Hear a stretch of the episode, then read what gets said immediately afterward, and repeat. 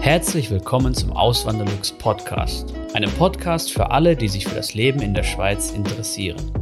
Hier erfährst du, wie es sich als Einwanderer in der Schweiz lebt, mit all den kleinen und großen Unterschieden bezüglich der beiden Kulturen. Zusätzlich gibt es nützliche Tipps, um dich vor eventuellen Fettnäpfchen zu bewahren.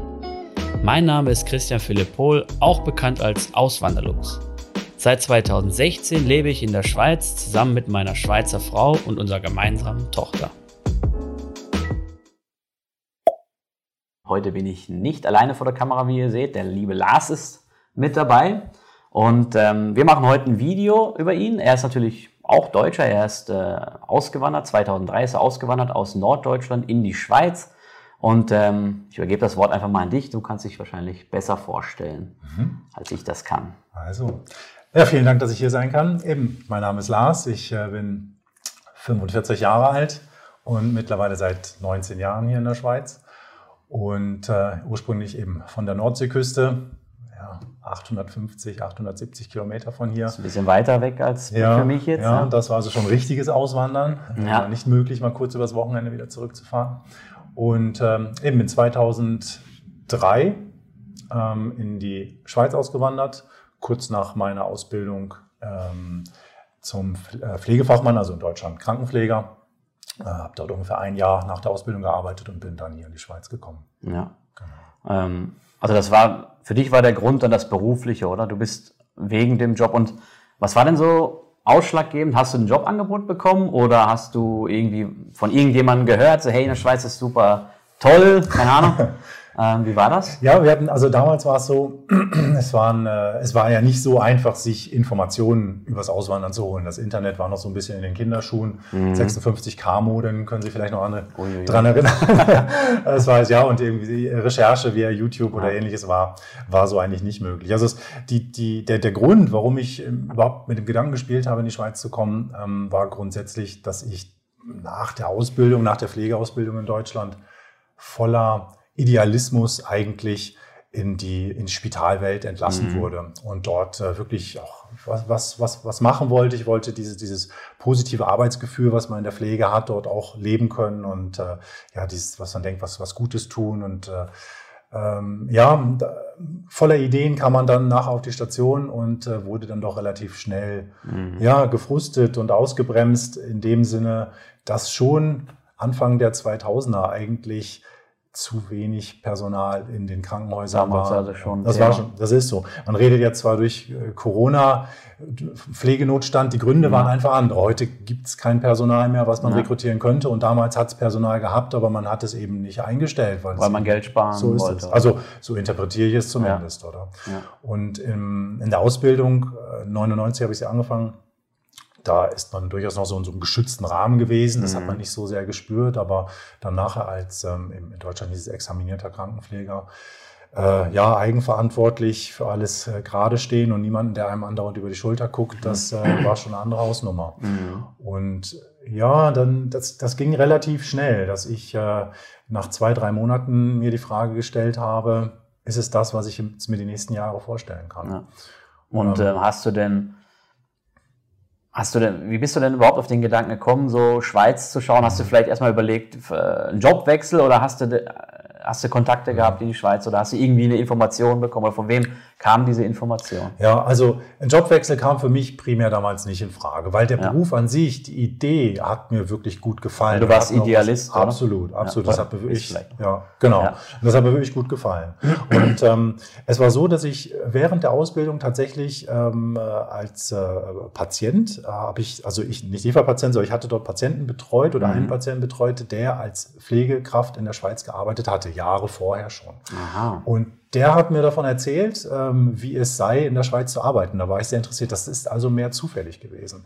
Und äh, daran habe ich mich erinnert. Er hatte damals schon gesagt, ja, die Arbeitsbedingungen in der Schweiz sind wirklich noch andere, anderer Personalschlüssel ja. und anderer Grad der Professionalisierung und der interprofessionellen Zusammenarbeit mit den ja. Ärzten. Und äh, ja, und da bin ich das erste Mal so ein bisschen hellhörig geworden. Und das habe ich so ein bisschen im Hinterkopf behalten mhm. über, die, über die Zeit hinweg und habe mich dann daran erinnert. Und dann eben hat mir sicherlich das Internet so ein bisschen geholfen, so, aber eben es war nicht möglich, dort eine intensive Recherche zu betreiben, wie es vielleicht heute jemand macht, der deinen Kanal schaut oder ja. so.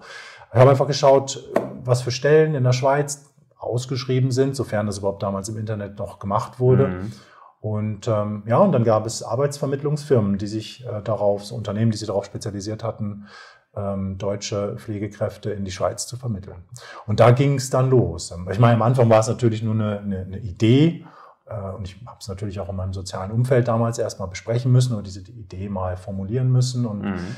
ja, äh, war schon noch ein gewisser Prozess, bis es dann konkret losging. Ja. Aber so kam das ursprünglich durch eigentlich jemanden, den ich kennengelernt hatte, der eigentlich, in der Schweiz ja. war. Ja. Ein glücklicher Zufall. Ja, es ist so. Ja, und, ähm, und dann hast du dich für einen Personalvermittler entschieden? Genau, genau. Es war für mich die einfachste Möglichkeit, eine große Reichweite eigentlich zu erzielen und mit ja. grundsätzlich nur einer Bewerbung. Ich habe also meine Bewerbung an diesen Personalvermittler mhm. gesendet und ähm, das ging sehr, sehr schnell. Ich nach, also ich habe damals in meiner Bewerbung explizit erwähnt, dass ich mich für eine Intensivstation interessiere, dass ich gerne mhm. an einer Intensivstation arbeiten würde. Mhm. Und ich habe, ja, Sie haben also den, den Eingang meines Schreibens haben Sie ähm, äh, bestätigt. Und dann habe ich circa eine Woche später habe ich das erste Angebot bekommen. Das war allerdings damals noch in einem, äh, in einem alten Pflegeheim hier in der Schweiz. Da habe ich aber direkt gesagt, nee, also da, das brauchen wir nicht weiterverfolgen. Das ist nicht das, was ich suche. Mhm. Und äh, die zweite Stelle, das war wieder drei, vier Tage später. Das war ähm, Kanton Bern in einer kleinen Gemeinde im Regionalspital. Mhm. Und ähm, ja, und auf der Intensivstation, so wie ich mir das vorgestellt hatte. Ja, und, und das dann, war die Stelle, du Das war die Stelle. Das, das ging ja wirklich dann ging, sehr zügig. Das ja. ging sehr zügig. Also es ist, man muss natürlich schon die, die Bewerbung abschicken und dann wirklich, dass wir uns ins Auto gesetzt haben und losgefahren ja. sind in die Schweiz, das brauchte insgesamt neun Monate Vorbereitung. Es hat neun Monate gedauert. Wir, es ging ja dann darum, ich habe damals meine Partnerin ist mitgekommen in die Schweiz. Mhm. Die musste sich eine Arbeitsstelle suchen. Ich musste natürlich auch zum Vorstellungsgespräch kommen. Ich musste ja. mir das hier anschauen. Ähm, wir mussten uns eine Wohnung suchen, musste die ganze, das ganze Auswandern auch irgendwie organisieren und äh, ja, und auch die mentale Vorbereitung, wir haben das eher großzügig geplant und das, deswegen neun Monate waren es dann nach unterm Strich. Ja. Ja. Also neun Monate ab dem Zeitpunkt, wo du quasi die Zusage bekommen hast? Ja, okay. genau, genau, da hat es neun Monate gedauert. Ja, das ist, äh, aber eben, ja, es, kostet auch alles Zeit. Ja. Habt ihr denn Unterstützung bekommen vom Personalvermittler bezüglich Wohnungssuche oder Anmeldung oder so? Ähm, es war so, damals, schon damals hat man in der Schweiz Pflegekräfte gesucht. Und das habe mhm. hab ich auch gespürt. Das hat man mich auch merken lassen. Es war so, dass ähm, wir mussten natürlich den, von Norddeutschland den äh, Transfer hier in die Schweiz und aufs Hotel und so mussten wir erstmal organisieren für das Vorstellungsgespräch. Ja. Und da kam uns der Personalvermittler direkt entgegen. Die haben uns äh, das nämlich bezahlt. Also mhm. Transfer und ähm, Hotel. Also für mich, meine Partnerin ist direkt mitgekommen, die muss es selber bezahlen, aber für mich der Teil wurde bezahlt. Und ähm, dann haben wir äh, uns getroffen am Bahnhof in dem Ort, in dem das Spital war hier in der Schweiz. Mhm. Also mit dem Zug hergekommen und sind dort abgeholt worden von dem Personalvermittler. Und äh, dort haben wir erstmal so ein, ja, wie soll ich sagen, so ein Kennenlerngespräch gemacht. Und da haben wir schon, wir haben, das waren natürlich voller Fragen. Oder mhm. wie gesagt, ich kann es nochmal betonen, damals gab es nicht wirklich etwas, ja. wo man Tiefrecherche betreiben ja. konnte. Wir waren voller Fragen und hatten dort auch eben die Möglichkeit und die Plattform, diese Fragen zu stellen. Ähm, und er war Schweizer? Er war Schweizer. Okay. Genau, er ja. war Schweizer. Es war, war so in, unserem Alter, er, äh, eben, ich war damals Mitte 20, mhm. äh, auch eher ein jüngerer. Und äh, er hat das wirklich gut gemacht, muss ich sagen. Also er hat so einen ersten Eindruck vermittelt. Ich bin, muss ich auch gestehen, ist eigentlich verrückt. Ich bin vorher nie in der Schweiz gewesen. Ich habe äh, ja. wirklich, das war mein erster Besuch in der ja, Schweiz. Schon krass. Und äh, soll man eigentlich heutzutage sagen, ja, spinnst du denn? Ja. das, hat, äh, hat damals funktioniert. Und dann, als wir dann äh, zum Vorstand, ich bin, ich bin dann zum Forschungsgespräch gegangen nächsten Tag. Mhm. Äh, und dann äh, hörte es aber dann in der, wie soll ich sagen, also dass sie uns dann später bei der Wohnungssuche unterstützt haben oder so, das war eher nicht so der Fall. Okay. war dann, ich meine, sie hatten wirklich, ja, leichtes Spiel mit uns. Sie haben irgendwie Bewerbung hingeschrieben, sie haben uns zwei Stellen vorgeschlagen und gerade die erste zum Forschungsgespräch haben wir genommen. Ich glaube, sie ja. haben ihren Deal gemacht. ja, ja. Ich habe ich hab gefragt, weil ich habe ich hab schon äh, auch mal mit Personalvermittlern gesprochen und ähm, ja, nicht jeder macht das, aber manche bieten das halt an, freiwillig natürlich. Kommt immer drauf an, so wie ist, wie gefragt ist jetzt die jeweilige Fachkraft, mhm. oder? Mhm. Das ist natürlich auch so etwas. Und ich glaube, ähm, früher war das noch mehr so ein Thema, wenn ich so an meine Zeit zurückdenke, äh, wo ich in der Ausbildung war, das war so Anfang der 2000er Jahre, ein bisschen später als bei dir. Mhm. Und da waren auch, war gerade eine wirtschaftlich schwierige Zeit, oder? Für, für die Chemie- und Pharmaindustrie in Deutschland. Und ähm, da waren da sind sogar die Firmen aus der Schweiz zu uns gekommen in die Firma, haben in der Kantine eine, eine Infoveranstaltung gemacht, okay. haben gesagt, wir suchen euch eine Wohnung oder ihr kriegt sogar eine Übergangswohnung für ein halbes Jahr oder so. Ja. Und da wurde schon, die wollte man halt schon irgendwie kriegen. Es war schwierig, damals Deutsche zu bekommen. Ähm, und, und die Schweiz brauchte halt händeringend Fachkräfte. Ähm, und jetzt kommen wir, glaube ich, wieder zu so einer Situation hin. Mhm. Nicht so sehr Pharma- und Chemieindustrie, aber zum Beispiel Pflegefachkräfte oder ähm, ja, also es mag sein, dass sie mehr Unterstützung geboten hätten, wenn wir explizit danach gefragt hätten. Ja. Ähm, für mich war ihre Arbeit, für mich war ihre Arbeit damit eigentlich auch beendet, ja. nachdem ja. ich die Zusage hatte und da hatte ich hatte ich hatte auch nicht mehr eingefordert. Oder? Mhm. Ähm, ich hatte dann äh, einfach mir auch aus dem Internet ähm, Makler aus der Region rausgesucht mhm. und habe die dann äh, hab in eine Mail geschickt und gefragt, also eben die Situation erklärt und dann habe ich Wohnungsangebote bekommen. So lief das damals. Also war es nicht schwierig, dann eine Wohnung zu bekommen? Nein, gar nicht. Auch das nicht. Ist auch die erste Wohnung, die wir uns angeschaut haben. das ist ja krass. Aber es ist natürlich auch so ein bisschen, vielleicht auch so ein Stück weit Pragmatismus, ähm, weil wir mussten auch dann für die Wohnungsbesichtigung anschließend ja. nochmal ah, wieder in die ah, Schweiz ja, fahren. Sicher, ja. Und äh, ja, wir, wir haben. Will man nicht noch fünf, sechs Dinge anschauen, oder? So, genau, wir, wir haben dort, wir haben dort äh, an dem Tag, als wir in der Schweiz, waren wieder anderthalb, zwei Tage in der, Schweiz, haben wir uns, glaube ich, drei Wohnungen angeschaut. Und eine mhm. davon ist es geworden. Wir hätten natürlich sagen können, ja, alle drei passen nicht, weil hier und da eine Kleinigkeit nicht stimmt. Aber dann wäre die Konsequenz gewesen, dass wir neu hätten suchen müssen und mhm. nochmal wieder in die Schweiz hätten kommen müssen. Und ähm, ja, aber, aber die Wohnung war wirklich gut. Wir sind da eigentlich kaum Kompromisse eingegangen, aber unser Anspruch war auch nicht wahnsinnig groß gewesen. Das lag vielleicht auch daran, dass wir noch jung waren mhm. und äh, ja, und dass die Wohnung, die wir dann uns angeschaut hatten, unterm Strich schon auch sogar noch besser war als die, die wir in Deutschland hatten. Ja. Also von daher. Dann macht die Entscheidung auch leicht, ja, oder? Ja, das stimmt. Ja, das ging gut. Ja.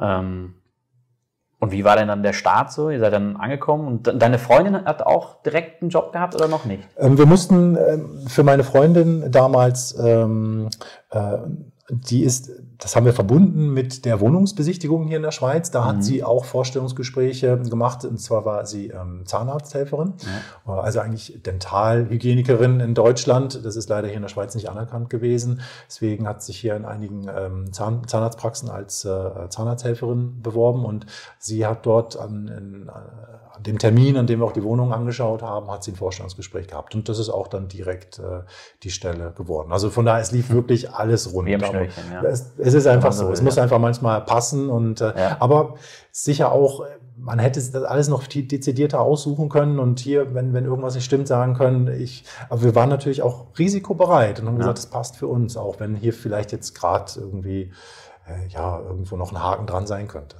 Ja, ich denke auch, dass wenn man also wenn man eben, wenn man nicht gerade an der Grenze wohnt oder so, sondern wie du oder wie ich jetzt hunderte Kilometer fahren muss, dann ist so Pragmatismus schon irgendwie ja. vom Vorteil, oder? Definitiv. Weil, ehrlich gesagt, so bei der Wohnungssuche, man kann sich ja dumm und dämlich suchen oder man, ist, man findet vielleicht immer noch irgendetwas, was nicht ganz ideal ist. Oder mhm. auch hier bei uns in der Wohnung ist, uns fällt auch noch auf, dass manches halt nicht so super ideal ist, aber ähm, eben und gerade wenn man dann hunderte Kilometer fahren muss, ist es natürlich vom Vorteil, dass man da ja. pragmatisch ist auf jeden Fall. Ja, also das ist auf jeden Fall ähm, eine, eine schöne Geschichte, dass das so gut geklappt hat.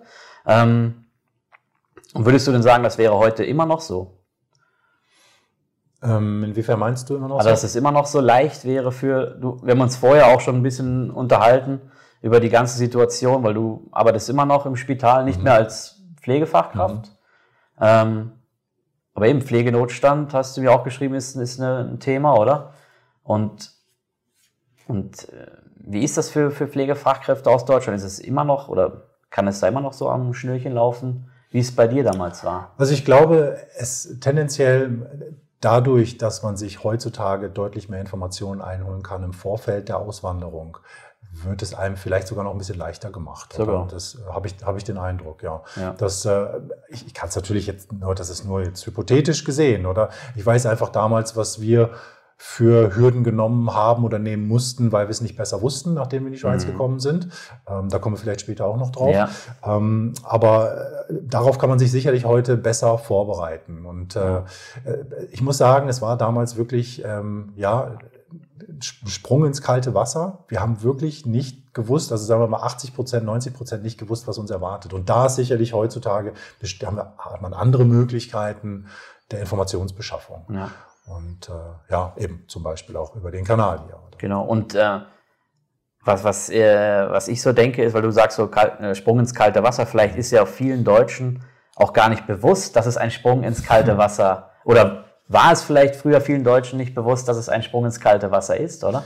Weil man, also ehrlich gesagt, bevor ich meine Partnerin gekannt, kennengelernt habe, sie ist ja Schweizerin, habe ich das, die Schweiz auch nur aus dem Fernsehen gekannt. Mhm. Und äh, habe die auch nicht besucht und so. Und ich habe halt nicht gedacht, also im Nachhinein habe ich gedacht so, oder denke ich, ähm, wie krass sind dann doch diese Unterschiede, ja. diese Feinheiten, die ja. es da gibt, so im kulturellen zum Beispiel. Ja, und genau darauf war ich natürlich auch nicht vorbereitet.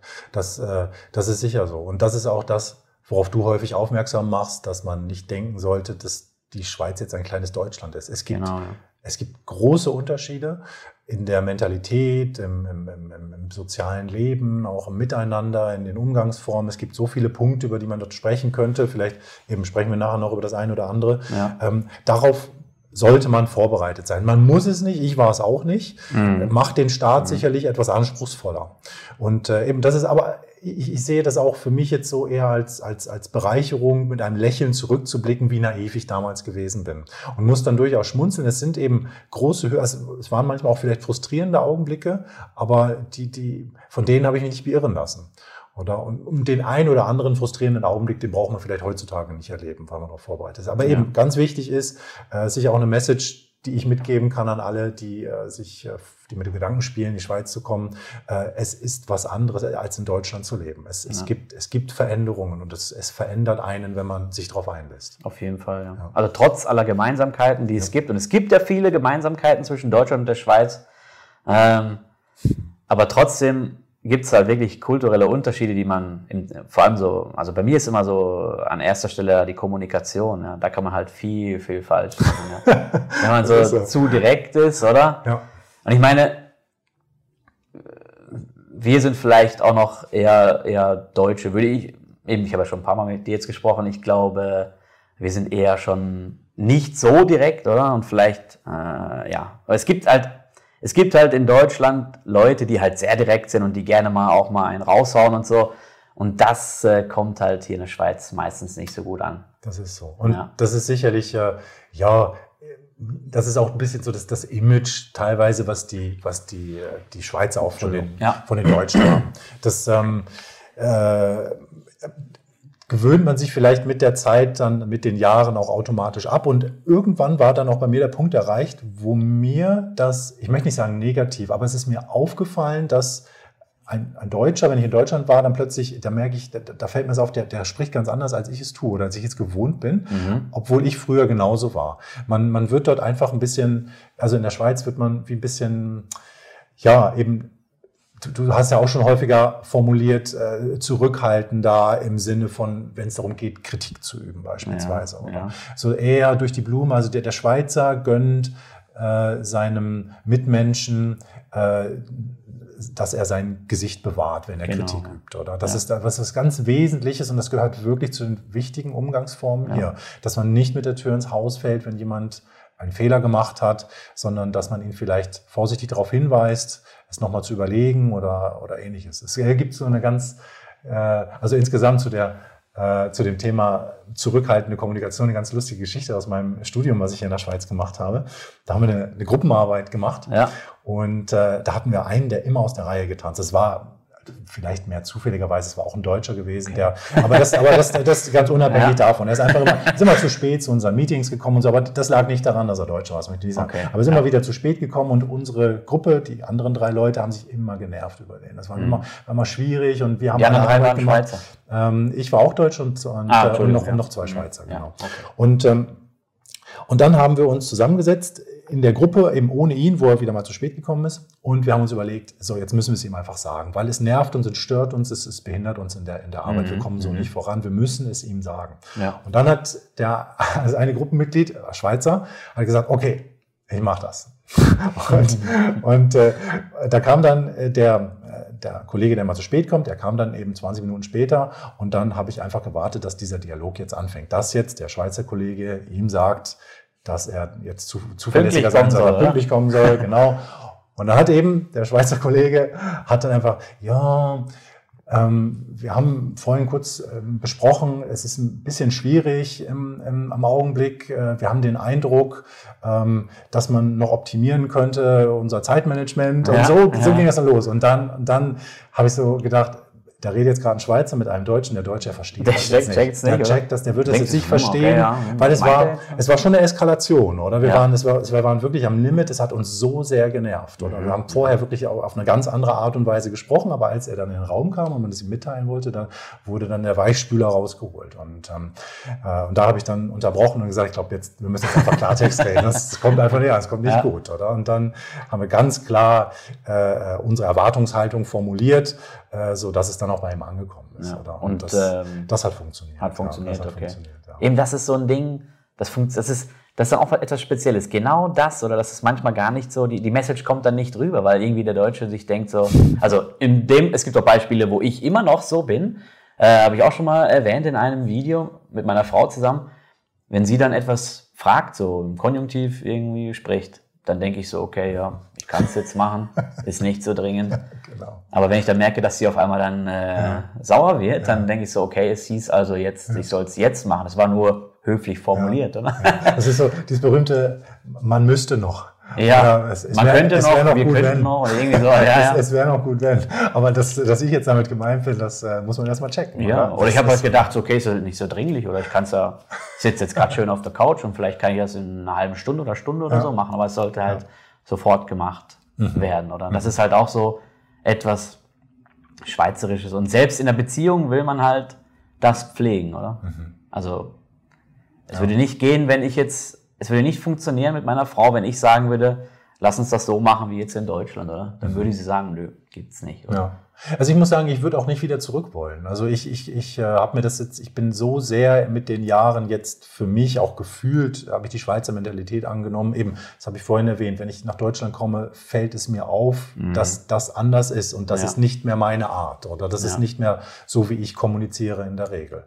Ähm, außer ich glaube, das hast du hast auch mal ein Beispiel gebracht in einer der vergangenen Videos. Ähm, ist immer so lustig. Ich habe jetzt mittlerweile eine Schweizer Partnerin und sie nennt das immer, ähm, äh, jetzt lässt du wieder den Deutschen raushängen. Wenn es darum geht, sich wirklich auch zu beschweren mal, wenn eine Dienstleistung nicht funktioniert ja. oder wenn, äh, ja, wenn man wirklich unzufrieden mit was ist, dann ähm, durchaus äh, gibt es eine Situation, wo ich dann einfach klar, straight formuliere, wo ich dann sage, jetzt ist es vorbei mit durch die Blume weg. Also ich kenne ich kenn wie noch beide Arten oder ich kann das schon auch aus meiner, aus meiner Haut raus und sagen, ja. na, jetzt muss ich straight sein, sonst... Äh, also du machst das bewusst? Ja. Es passiert nicht unbewusst? Nein, nicht, nein, überhaupt nicht, sondern das ja. ist jetzt, jetzt, dass ich kurz, dass bei mir kurz der, die Überlegung kommt, ich muss es jetzt einfach deutlicher sagen. Okay. Oder? Und äh, dann mache ich es eben so, wie ich es vielleicht dann eben früher immer gemacht habe. Ja. Oder? Und dann kommt es auch an. Und das, aber eben, das machst du ja hier auch in der Schweiz und kommt das dann auch gut an, oder? Ja, also ich, ich zumindest, ich für mich habe den Eindruck, ich, es hat alles, äh, ich, ich habe alles Mögliche getan in puncto Kommunikation, was ich jetzt tun konnte und habe danach ja. ein gutes Gefühl. Ja. Wenn ich das nicht mache, dann gehe ich vielleicht anschließend nach Hause, bin unzufrieden und denke, mhm. ja, hättest du vielleicht die Situation anders auflösen können, hättest du es anders formulieren sollen, direkter sein sollen ja. ähm, und damit dann mehr erreichen können. Und ähm, ja, von daher. Ja. Ich kenne so etwas auch. Ja. Aber ich bin dann immer so im Zwiespalt und denke mir so, es liegt auch daran, ich bin noch nicht so lange hier in der Schweiz wie mhm. du. Ich bin noch quasi Neuling mit meinen sechs Jahren. Frisch, also, ja. ähm, Frischling, so, ja. Und äh, ich kenne, ich habe dann immer noch so Gedanken, so, ja, ist das jetzt richtig? Und nachher denken die, ja, der, der typisch der Deutsche wieder, oder? Sowas, solche Gedanken kommen dann äh, in mir auf, ja. Mhm. Ähm, aber ich habe auch schon mal Situationen gehabt, wo ich dann auch wirklich straight gesagt habe. Ich habe auch das Glück, dass ich eine Schweizerin habe, die dann auch sogar so sein kann. Sie, mhm. ist, dann, sie ist dann vielleicht etwas untypisch für ja. Schweizerin. Ja. Ähm, aber sie kann das wirklich auch straight machen und das macht es mir natürlich dann auch umso leichter. Ja, ich glaube, die Straighte vielleicht auch, dass ich das noch sage, das vor allen Dingen äh, natürlich im Umgang mit Deutschen oder in Deutschland, dass es dort, äh, äh, dass man es dort benötigt, hin und wieder ja. mal. Oder wenn man ja, in den Ferien ist in Deutschland, ist dort, äh, ich muss, so, oder? Genau. Weil wir gerade das Thema Kommunikation hatten und so und die Unterschiede zwischen Deutschland und der Schweiz. Wie war das denn bei deinem Vorstellungsgespräch, was du hattest? Mhm. Waren das denn Schweizer auch, mit denen du Vorstellungsgespräch ja. hattest? Weil es sind ja. ja. auch viele deutsche Personaler. Ja. Nein, es waren Schweizer, immer wieder hier. Schweizer gewesen. Ja. ja, also ich bin ja mit, muss ich sagen, mit, mit großer Nervosität und äh, keinen wahnsinnig hohen Erwartungen in die Schweiz gekommen. Ich habe einfach gesagt, ich lasse mich mal überraschen hier. Und dann bin ich in eben dem äh, relativ kleinen Regionalspital, ähm, in dem ich das Vorstellungsgespräch hatte, begrüßt worden. Und mhm. es war von Anfang an eine ganz besondere Atmosphäre insofern, dass man mir den Eindruck gegeben hat, dass nicht ich mich dort irgendwie präsentieren muss auf eine besonders gute Art und Weise, in dem Sinne, dass ich darum kämpfen muss, etwas mhm. zu bekommen, sondern man hat mir signalisiert, wir wollen dich eigentlich haben, was müssen wir tun, damit du bei uns anfängst. Ja, das ist. Das war, das war eigentlich die, die, die Grundstimmung, die mir relativ früh in dem Bewerbungs- oder in dem Vorstellungsgespräch ähm, äh, ja, präsentiert wurde. Und die ich so, die, da habe ich die Stimmung gespürt. Und das war, das hat mich umgehauen. Das war so ein schönes Gefühl, mhm. weil eben in Deutschland damals, wie gesagt, es hat wahrscheinlich schon, es hat nicht wahrscheinlich, es hat genug Pflegekräfte gehabt, es hätte genug gehabt, es wurden sie einfach nicht eingestellt. Ähm, das weiß ich, weil bei mir es wollten äh, von der, von der, ähm, vom Ausbildungsjahrgang wollten mehr bei uns im Krankenhaus bleiben, als letztendlich genommen wurden. Mhm. Und die mussten sich dann einfach anderweitig irgendwo bewerben. Also es waren wirklich nicht genügend offene Stellen da. Und deswegen war es schon so ein Wettkampf auch. Oder? Wir wussten, ja. wir werden nicht alle übernommen und es war ein Wettkampf und das hat man auch gespürt und das hat der Arbeitgeber einen noch spüren lassen und man war immer im Wettkampfmodus dort. Ja. Und äh, das war hier eben ganz anders. Und wirklich dieses, dieses also, ja, was müssen wir tun?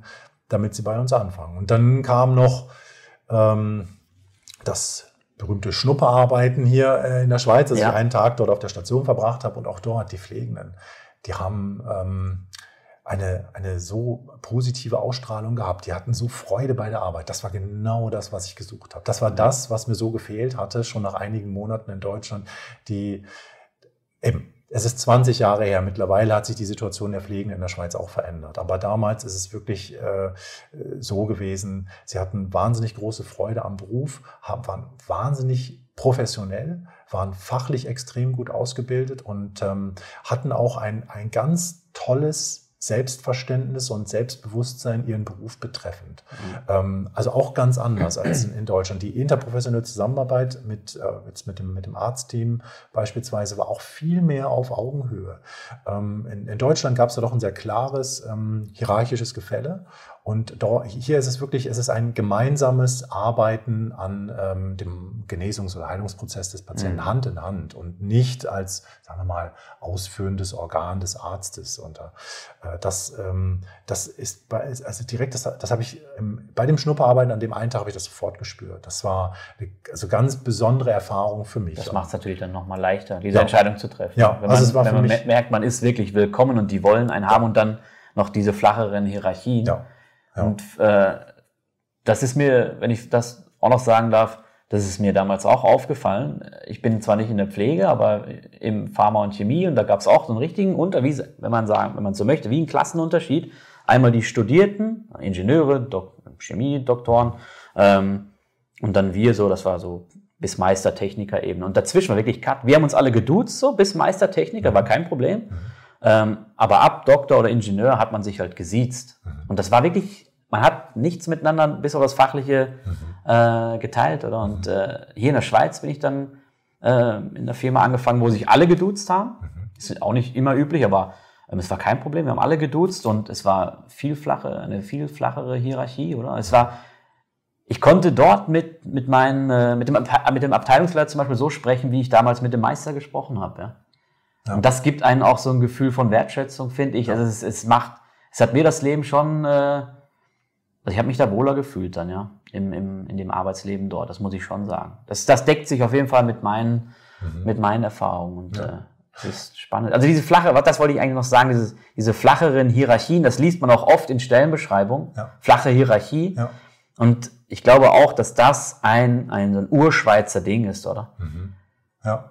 ja, das ist, ich muss sagen, wir haben sicher auch in Deutschland, haben wir einige Ärzte sicher auch duzen können jetzt beispielsweise. Aber es war schon, du hast einfach in der Aufgabenteilung, mhm. hast du einfach durchaus gemerkt, da gibt es eben, äh, wie soll ich sagen, also eben ein, ein ja, eine ausführende Person und eine Person, die verordnet. Das gibt es hier in der Schweiz auch. Aber du hast es wie gespürt im Miteinander, mhm. dass es einfach wertschätzender war.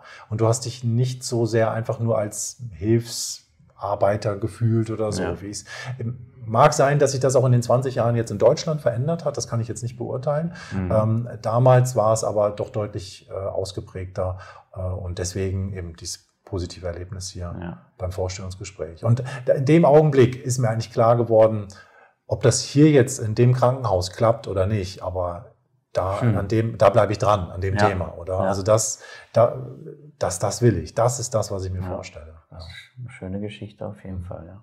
Um für den Ruhestand vorzusorgen, habe ich meine Säule 3a bei Frankly. Hinter Frankly steht die Zürcher Kantonalbank und somit eine der größten Banken der Schweiz. Wenn du ebenfalls eine Säule 3a bei Frankly eröffnen möchtest, kannst du den Gutscheincode Auswanderlux in der App eingeben. Damit sicherst du dir einen 50 Franken Rabatt auf die All-In-Fee. Für weitere Informationen empfehle ich dir meinen ausführlichen Erfahrungsbericht. Diesen findest du unter auswanderlux.ch/frankly. Und waren denn damals schon äh, Deutsche dort im Spital angestellt? Tatsächlich. Ähm, Ärzte oder Pflege? Ja, ja, äh, wir waren, ich, also es ist jetzt mittlerweile auch schon ein paar Jahre her, aber soweit ich mich erinnere, waren wir so circa, ich würde mal sagen, 30 äh, bis 40 Mitarbeiter dort auf der Station. Es waren, mhm. äh, mit mir waren wir dann äh, drei Deutsche. Zwei waren schon da, als ja. ich anfing. Ich war dann der dritte Deutsche.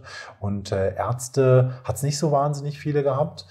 Möglicherweise hat sich das auch in den letzten 20 Jahren verändert, dass immer mehr geworden sind. Mhm. Aber dafür ist, ist ja auch nicht das Universitätsspital in Zürich gewesen. Es war wirklich ein kleines Regionalspital und immerhin dann doch drei Deutsche dort. Und, ja. Ähm, ja, das, äh, äh das habe ich so erlebt, ja. ja. Ja, und heutzutage sind, also wenn ich im Spital bin, ähm, dann höre ich überall Hochdeutsch.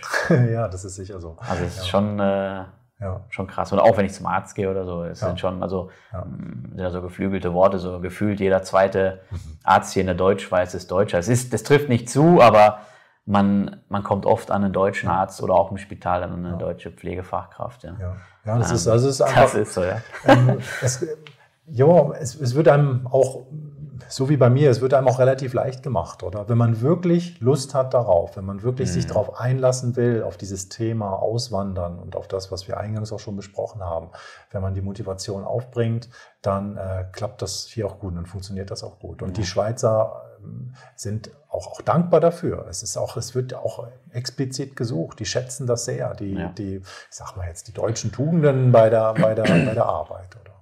Ja, und, äh, und, gut ausgebildet. So ist oder? es, ja. Und ja. das kommt dann, und eben, wir haben hier in der Schweiz kaum Sprachbarriere, also jetzt hier in der Deutschschweiz kaum mhm. Sprachbarriere. Mhm. Ähm, sicherlich auch noch so ein Thema. Auch das, dessen muss man sich bewusst sein. Jetzt jemand, der vielleicht aus Bayern kommt und dort schon einen Dialekt spricht oder eine Mundart spricht oder so oder aus irgendwann anderen Bereich in Deutschland, der hat es vielleicht ein bisschen einfacher hier mit der Mundart umzugehen, aber ich jetzt, ich war es wirklich nur gewohnt, Hochdeutsch zu reden mhm. aus meiner norddeutschen Heimat, obwohl wir dort natürlich das Plattdeutsche haben, was ich leider nie gelernt habe. Aber ich habe einfach keine, keine Mundart gesprochen, ja. kam hier in die Schweiz und äh, ja, auch da, da muss man sich die Zeit geben. Das am Anfang, man, ja, man muss sich nichts vormachen. Ich habe einfach nichts verstanden. Ja, ging mir auch. Also ja. es, Genau. Ja, man, und da ist auch so lustig, die Station. Wir haben darüber gesprochen, auch beim Vorstellungsgespräch, und sie haben gesagt, ja, immer wenn Sie Deutsche einarbeiten, dann machen Sie so die ersten vier Wochen, machen Sie dann so den Rapport auf jeden Fall auf Hochdeutsch, dann wird nur Hochdeutsch geredet, wenn du auf der Schicht bist und so. Mhm.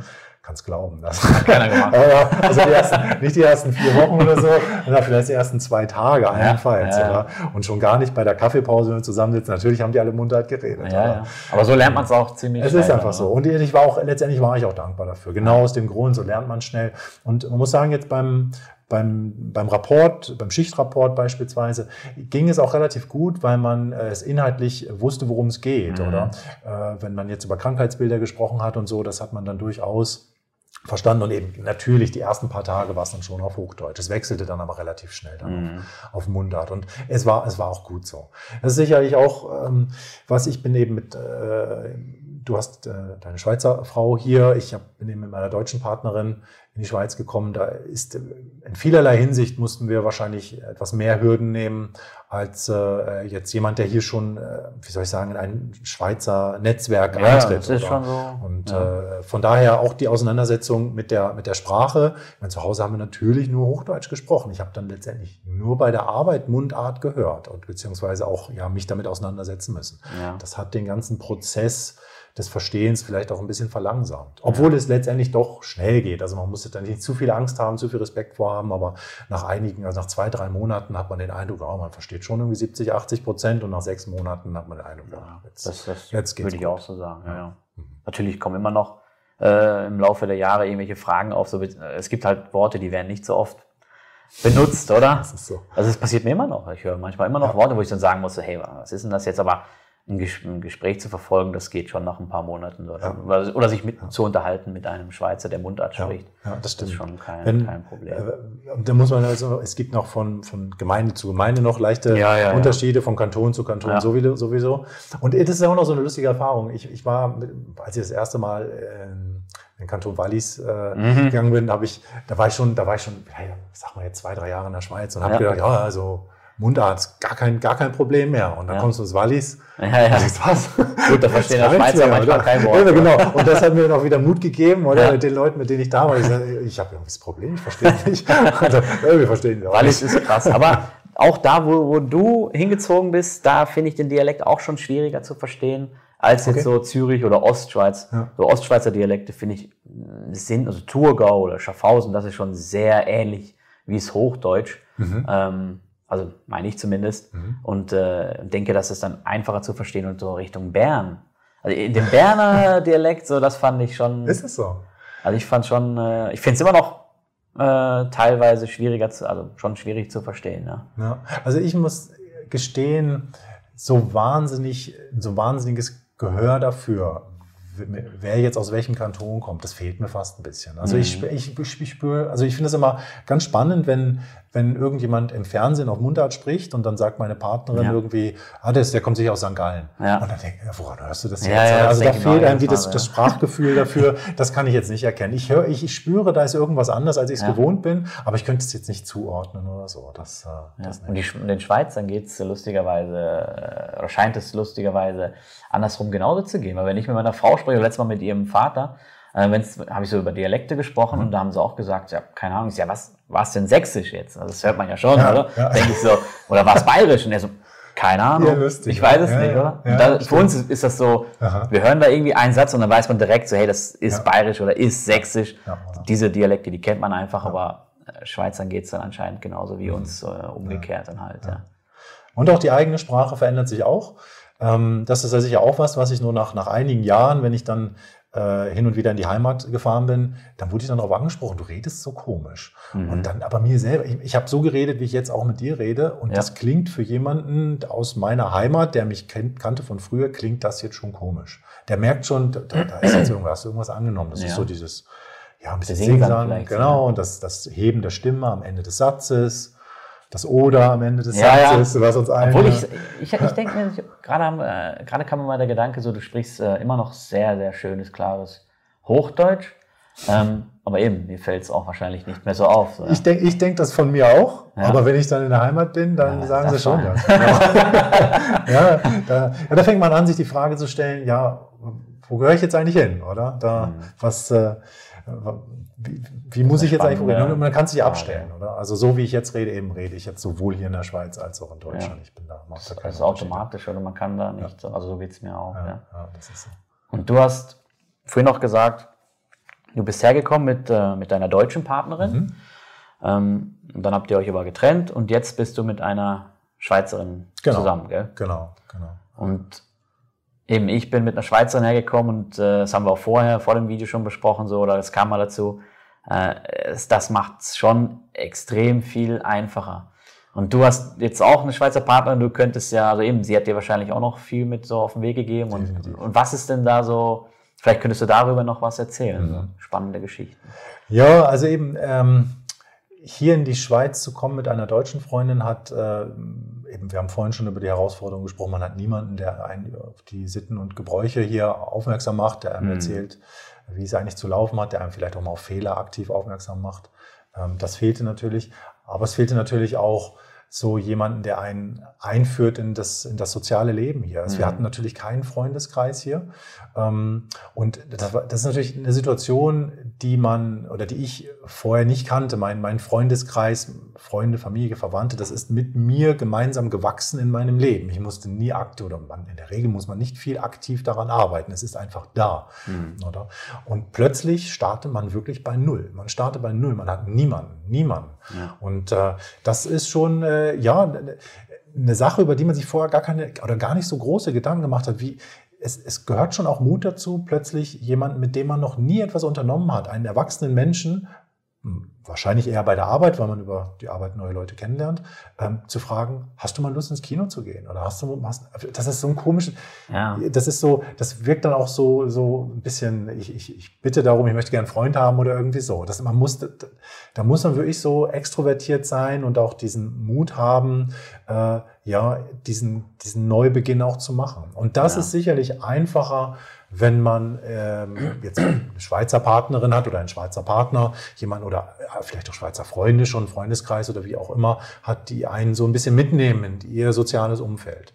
Und ähm, das, das ist sicher so, äh, äh, mit der Schweizer Partnerin äh, oder mit den Schweizer Partnerinnen ist das sicherlich gewachsen, oder? Das ja. Äh, macht es viel einfacher, als nur die Leute über die Arbeit kennenzulernen. Genau, und auch so eben, was du vorhin angesprochen hast, dieses Hinweis auf kulturelle Unterschiede und so, ähm, das ist etwas, was ich, äh, was ich auch sagen kann, also das ist, das ist krass gewesen, viele Sachen, wie dieses, was wir vorhin auch besprochen hatten mit diesem, ähm, es ist nicht überall, es kommt nicht überall gut an, wenn man jemanden sieht, oder den man sieht, nicht duzt, aber Hallo und Tschüss sagt, oder? Mhm. Sondern, es musste auch mir meine, meine Partnerin sagen damals, dass man halt dann äh, ja. Grüezi und Ali sagt, oder? Genau. Wird natürlich auch immer, immer, also Hallo und Tschüss ist auch immer mehr äh, geduldet, sage ich mal, oder wird einfach von Schweizern auch gesagt, aber ähm, wenn man auf Nummer sicher sein will, dann, dann, sagt man lieber zu Leuten, die man nicht kennt, Grüezi und Ade. Genau. Und da bin ich natürlich auch reingelaufen. Ich habe, äh, es war auch eine Situation bei der Arbeit am Telefon, wo ich zu einer Ärztin am Telefon dann Tschüss gesagt habe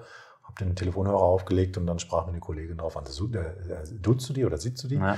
Und dann, äh, und auch das, da überhaupt die Verbindung, diese Verknüpfung zwischen Sitzen und Duzen und der Anrede, respektive der Verabschiedung zu ziehen, ist einfach, was möchte mir mein Gegenüber jetzt überhaupt mitteilen? Was, mhm. was habe ich jetzt falsch gemacht? Oder ja. das, das war für mich so, so neu und das, ja, und die Schweizer sind da, glaube ich, aber auch die, die können da durchaus auch, ähm, äh, auch, auch, auch vergeben, in dem Sinne, dass das, äh, die, wenn sie merken, sie reden mit einem Deutschen, dann ist das für ja. sie auch relativ normal, dass der jetzt ja. Tschüss sagt. Die, die wissen, äh, dass das nicht irgendwie böse oder respektlos gemeint genau. ist, sondern die akzeptieren das schon.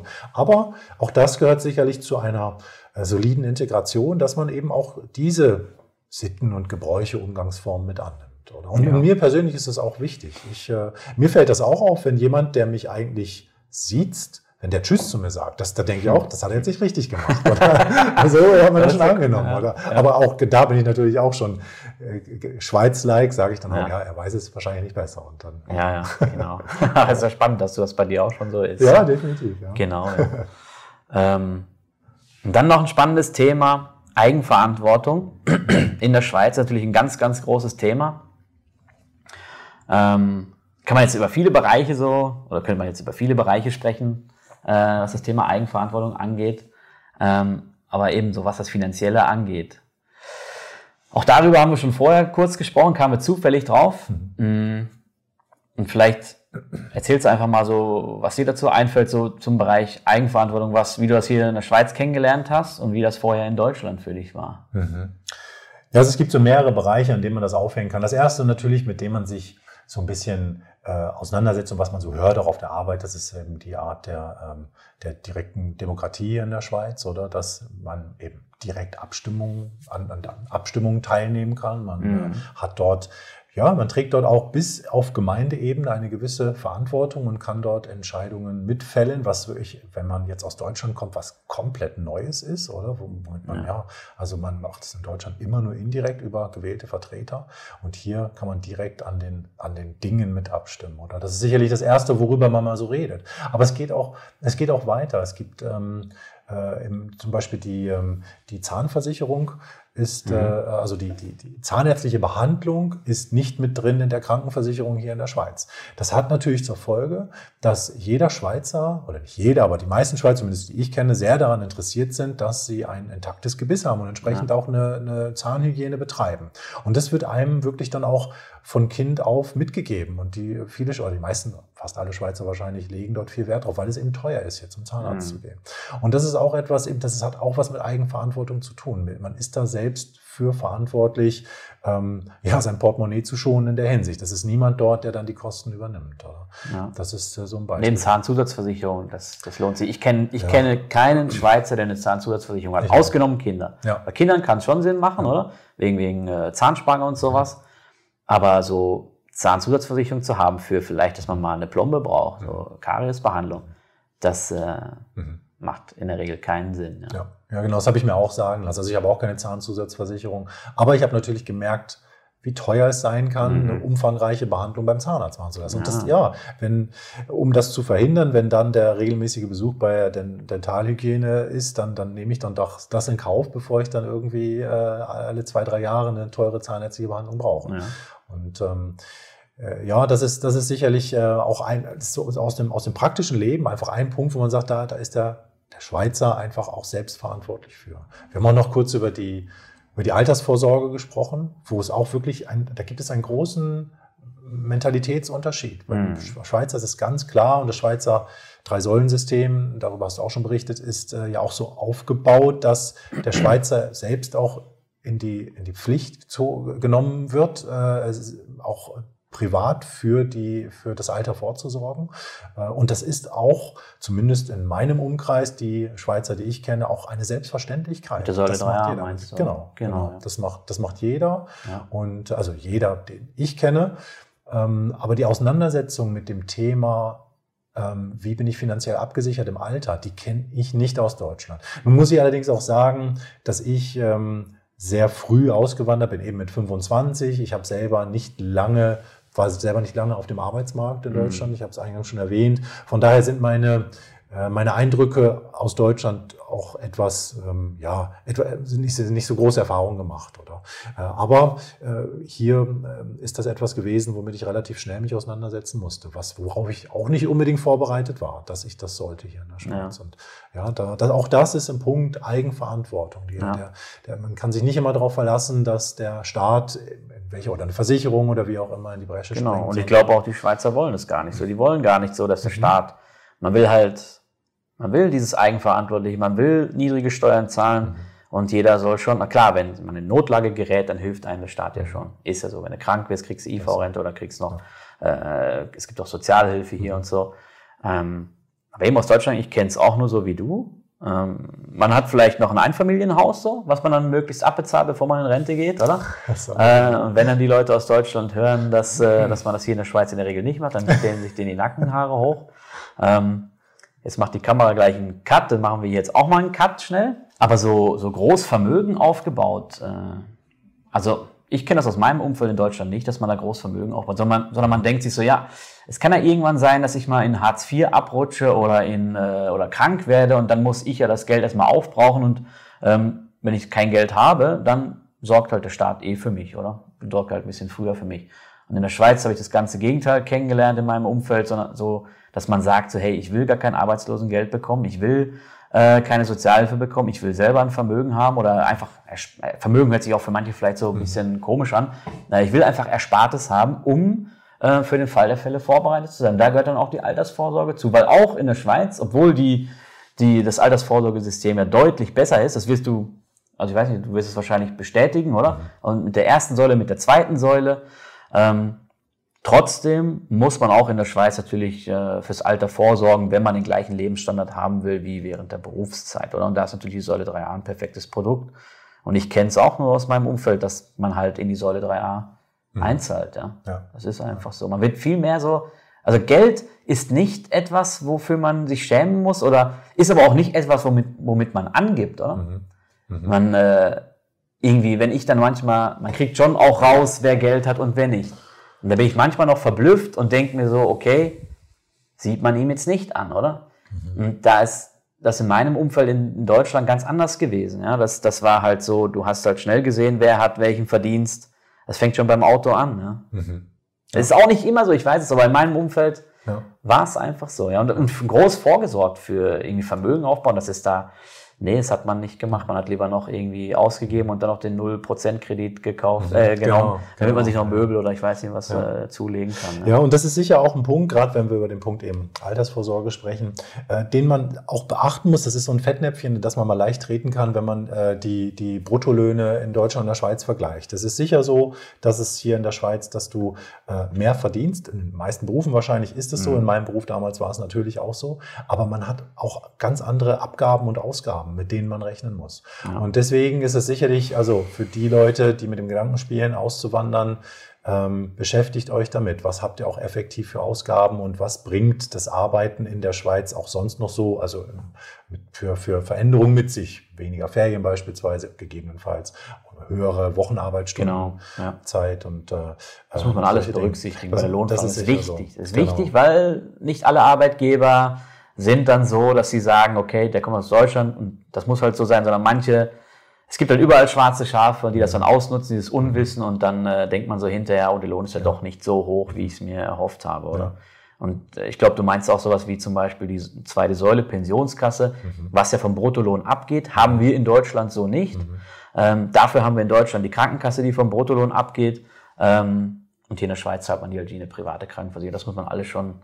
Also da kommt man nicht da, da kommt man nicht von weg, sich da richtig informieren ja. zu müssen. Das ist, finde ich, ein ganz, ganz wichtiger ja. Punkt.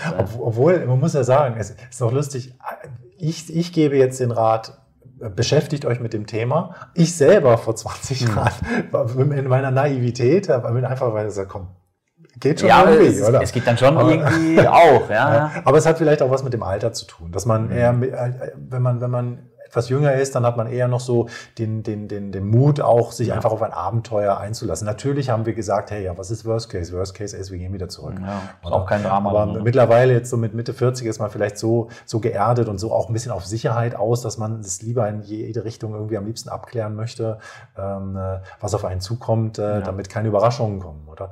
Ähm, aber ich, ich höre das einfach immer, das hat sich in Deutschland sicherlich in den letzten vielleicht Jahren, möglicherweise auch Jahrzehnten rumgesprochen, dass man in der Schweiz mehr Geld verdient. Und das hört, das ist auch das, was mir äh, entgegengebracht wird, wenn ich mal in Deutschland bin. Ja, in der Schweiz seid ihr alle reich, ihr verdient ja, ja alle so viel und so. Ja. Aber wirklich damit auseinandergesetzt, was habe ich für Abgaben, was bedeutet eben weniger Ferientage, höhere Wochenarbeitsstundenzeit, was, das, das weiß dann letztendlich niemand mehr. Da hört dann das ich sag's ja nur, das Halbwissen dann auf. Oder? Ja, viel und, äh, Halbwissen so. Genau, und da, damit muss man sich sicher auseinandersetzen. Genau. Und das andere Extrem ist dann das, dass wenn wir dann in Deutschland sind, und da spreche ich einfach mal für dich auch mit, ich, ich, das wird bei dir genauso sein, wenn man dann von Löhnen spricht, dass da manche einfach sagen, so hey, in der Schweiz ist aber alles auch viel, viel teurer und das mhm. ist eigentlich ein Trugschluss, äh, ähm, dass man da mehr ähm, vom, also mehr vom Lohn hat. Ja. Und das ist auch nicht so. Es kann sein, wenn man in einem Beruf ist, der halt in Deutschland sehr, sehr gut bezahlt ist, zum Beispiel wenn man jetzt beim, wenn man jetzt Ingenieur ist, bei Porsche, bei Audi, ich weiß nicht was, also da wird es schwierig sein, ähm, in die Schweiz zu kommen und einen Lohn zu erhalten, mit dem man dann den Lebensstandard äh, halten kann. Das wird schwierig sein, weil die halt einfach sehr, sehr gut verdienen in Deutschland. Ja?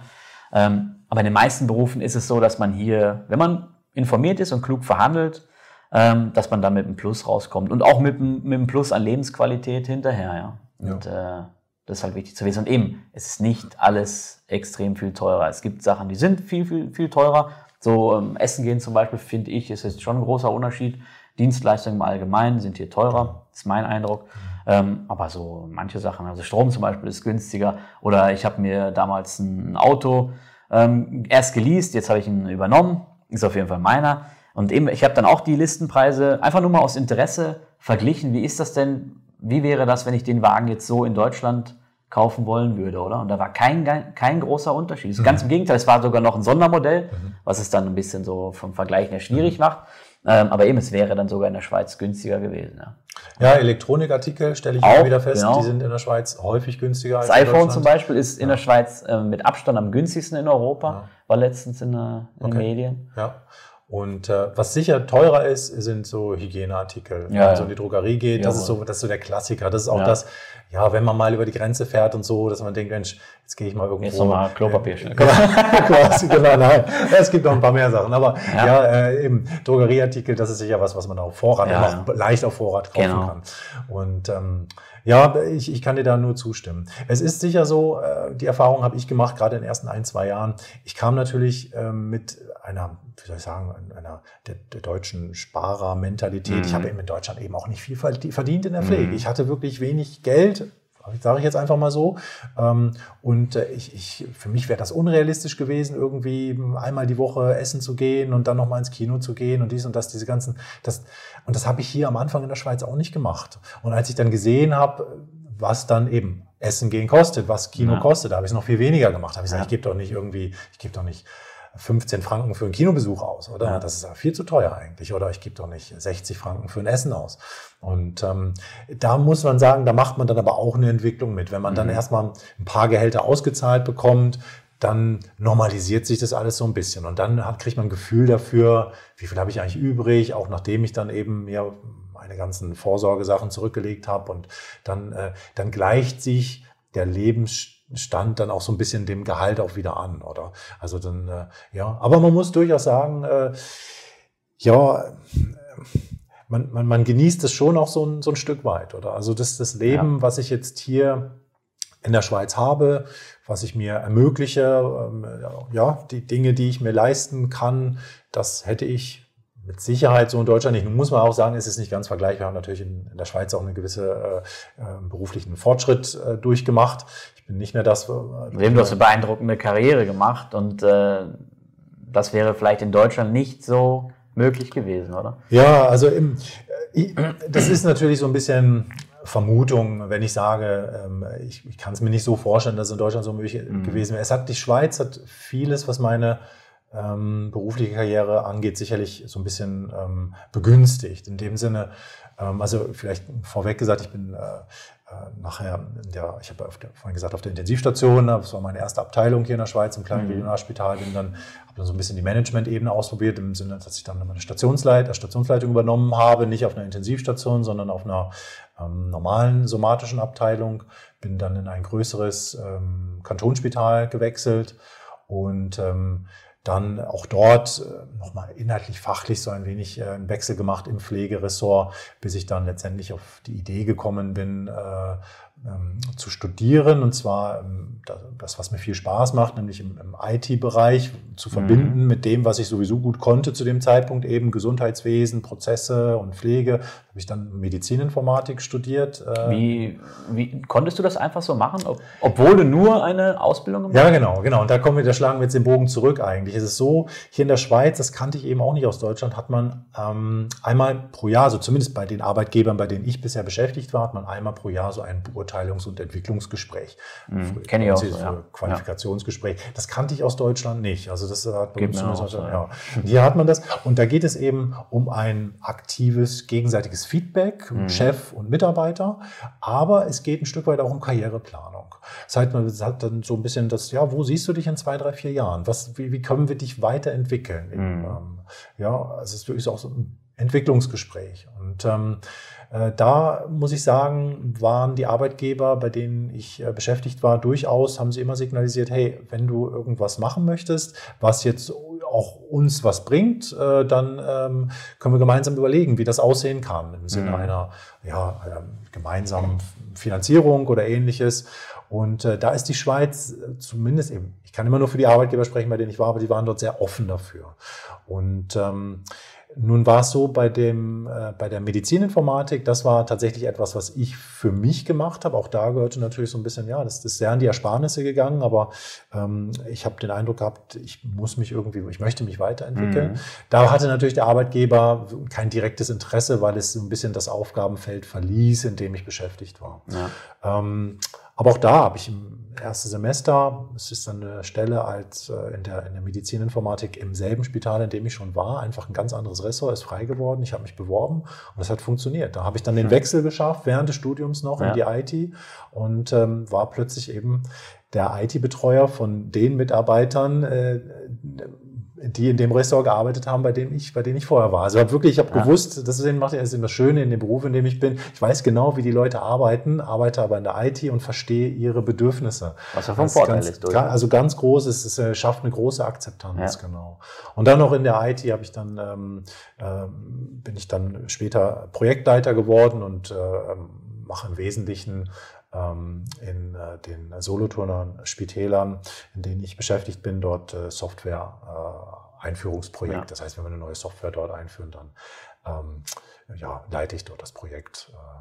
Und ähm, ob ich jetzt den Weg so hätte gehen können, in Deutschland eben, das ist so ein bisschen, ist so ein bisschen Spekulation. Aber ich glaube, dass es hier die Schweiz, gerade was so Bildung und Ausbildung angeht, auch so einen leicht anderen Ansatz hat. Hier geht relativ viel später noch berufsbegleitend oder im Nachklang. Man nicht, man ist nicht zwingend ja, darauf aus, dass ein junger Mensch äh, unbedingt aufs Gymnasium gehen muss und jetzt Matur, mhm. also Abitur machen muss ja. hier in der Schweiz, sondern das machen viele eben auch auf einem, auf einem späteren Bildungsweg. Im Berufsmatur nennt sich das hier in der Schweiz. Nach, machen dann meinetwegen, gehen von der Schule ab, machen eine Berufsausbildung und anschließend nochmal ein Jahr Berufsmatur, vielleicht auch sogar parallel zur Ausbildung. Solche Modelle gibt es eben auch ähm, und äh, holen dann eben quasi das Schweizer Abitur nach. Und ja. ähm, das ist etwas, was wir aus Deutschland so nicht kennen. Ja. Und genauso ist es auch mit einem berufsbegleitenden Studium. Ich meine, mein Arbeitgeber, mit ihm musste ich natürlich besprechen, ich brauchte die Studientage natürlich frei, das musste mir zugesichert werden. Und eben da ist relativ normal ist, dass man sich nebenberuflich nochmal weiterbildet, entweder in Kooperation mit dem Arbeitgeber oder wie in meinem Fall dann auch auf eigene Faust.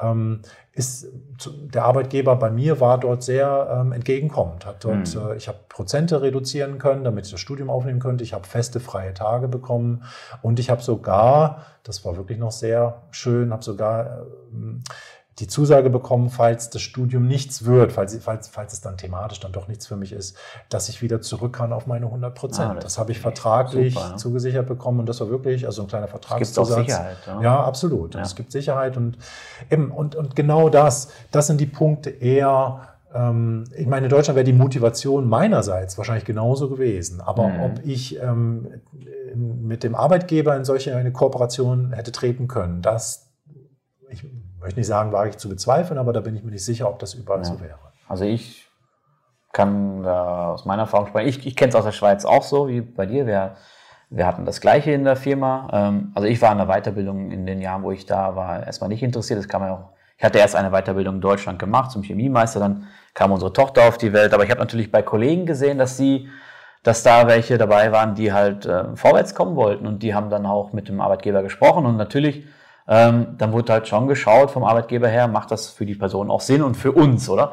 Aber es gibt, äh, ich, ich kenne mehrere Beispiele, wo das dann so gewesen ist, wie ähnlich wie bei dir, dass freie Tage gewährt worden sind, dass die Ausbildung zum Teil oder sogar in Gänze bezahlt worden ist.